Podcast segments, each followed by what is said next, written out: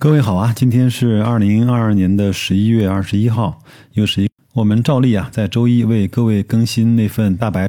可能各位啊，在收听了我很长时间节目之后呢，会发现有可能这份另类估值啊，是对各位投资帮助最大的那。因为有可能其他节目呢是我读的、我看的、我想的、我听说的，未必能够给大家带来更多的投资实质的帮助。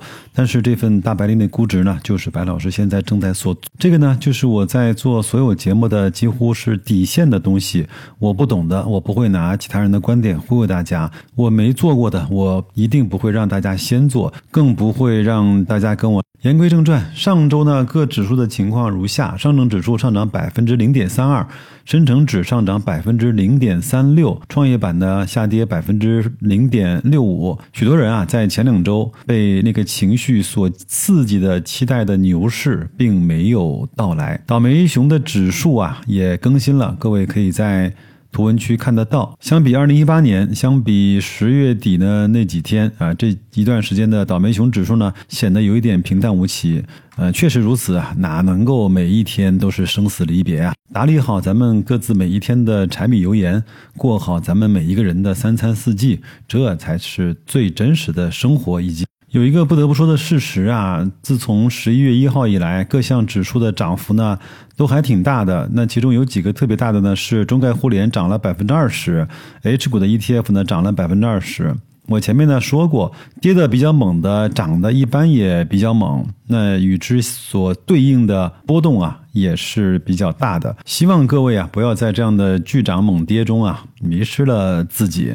那咱们下面呢，就来进入本周的估值啊，估值的具体数据啊，我不给各位具体念了啊，各位可以在公众号“大白说投资”找到相应的图文。我想说呢，一位听友啊跟我的对话，他说：“白老师，如果我能够在你这个张估值表的八个品种里面只选一个的话，那将会是哪一个呢？”我问他：“你为什么要选一个呢？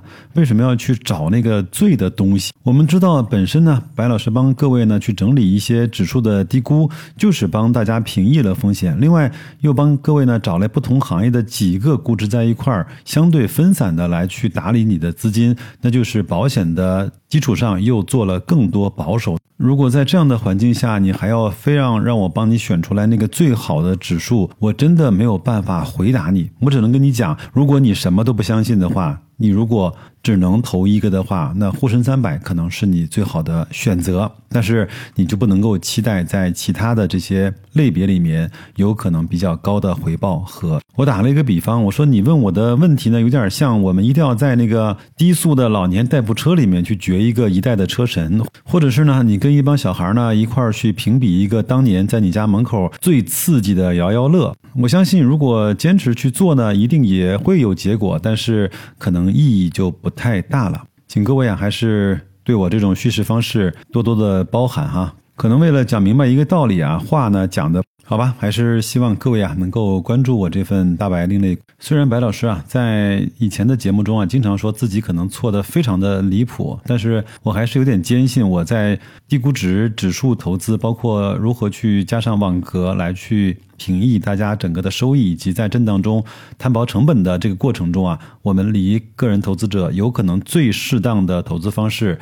应该是最近的。这也是我作为一个自媒体人啊，呃，内心一个小小的执念和傲娇吧。希望我自己想明白了的事情啊，能够帮大家一块儿能够获得一些很好的心理状态以及那个背后。至于如何跟我们一块儿来做，我在不少的节目中也多次说过了。我相信你一定。后面呢，我们就拿几分钟来聊一个特别有意思的话题。有一个。听友啊，在微信上私信我了好多次，告诉我一个他非常苦恼的话题，就是我为什么持有一只指数七年啊，反倒赚不到一分钱？那这和我们长期持有的理念，呃，价值投资的观点，难道不？我在周末啊，还专门为这个话题呢准备了一些素材。那正好今天趁这个节目的机会啊，我们把它。讲讲清楚啊。我是摘取了几个主要指数七年以来的收益啊，各位可以在公众号的图文区里去看那个图啊。第一个呢，首先就是上证指数，我摘取的是从二零一五年的十一月十八号到二零二二年的十一月十八号。非常遗憾的是呢，我们在持有上证指数七年之后，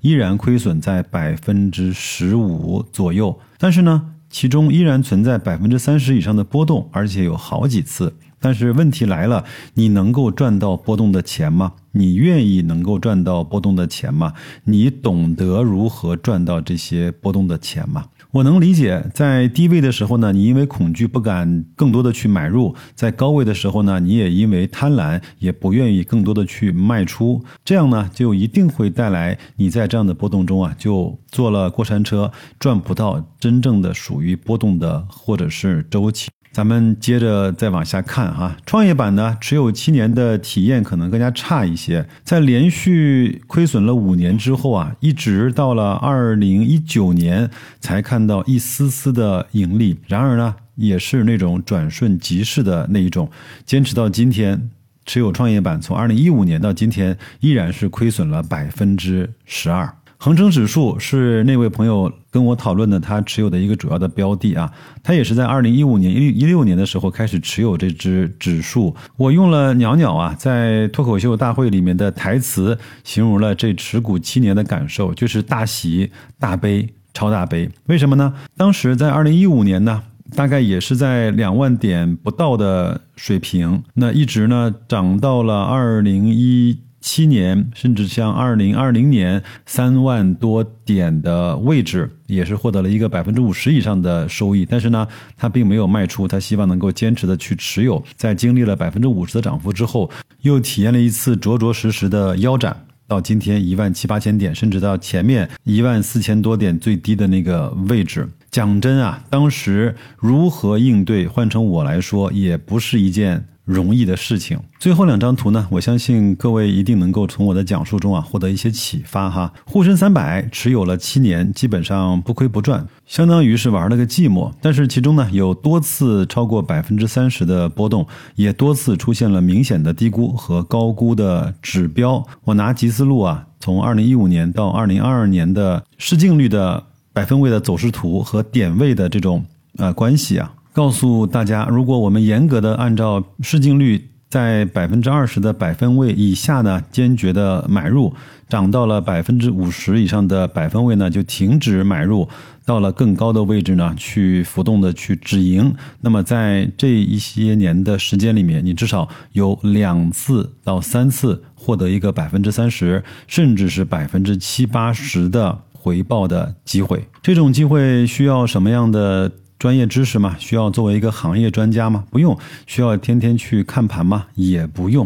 那需要什么呢？需要的是常识的力量，需要的是相信的力量，需要的是执行的力量，需要的是流水不争先，争的是滔滔不绝的力量。归根到底呀，这些收益的来源还是出自于我们的认知。我说一个体验哈。我们家门口那个商场呢，有一个福利彩票的一个专门的售卖点。我每次经过那儿呢，都会稍微的停留个几秒钟，看看是谁在不厌其烦、孜孜不倦的去买那个彩票。我突然发现这几年在那个彩票点买彩票的人呢。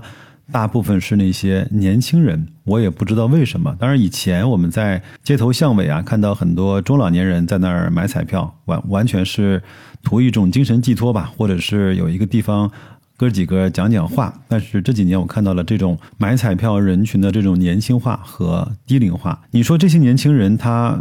脑子不聪明吗？其实也非常的聪明，他可以非常容易的获得买彩票是一个投资回报率很差、概率非常低的这样的一个投资的项目。那为什么还会有这么多人乐此不疲的去干这一件回报率特别低的事情呢？我的结论啊，可能还是在于认知的差异。在节目的结尾啊，给各位分享两组数据啊。就拿我们每个人都知道的双色球啊，中一等奖的概率呢是两千一百四十二万分之一。我又手贱查了另外一个概率，人呢一生被雷电击中的概率呢，大概是在六十到八十万分之一。也就是说，一个人如果一生中没有被三次或者是四次的雷电击中，基本上没有概率去中到那个一等奖。还是那句话，请大家包涵我这一期节目的叙事方式，我只是想把这个道理说清楚而已。然而呢，在资本市场上又有一个特别吊诡的形容，我们应该在市场呢特别萎靡的时候，在各位呢都已经几乎崩溃的时候呢，买入一些资产，然后呢把自己呢赤身裸体啊放在那个旷野平原的大树底下，等着资本市场的那道闪电下来的时候，我们正好被雷所劈中。希望各位都有这样的勇气。也都有这样的运气，在新的一周，祝各位工作愉快，投资顺利，再见。不要逃，爱不是想要得到就能得到，谁赢谁输。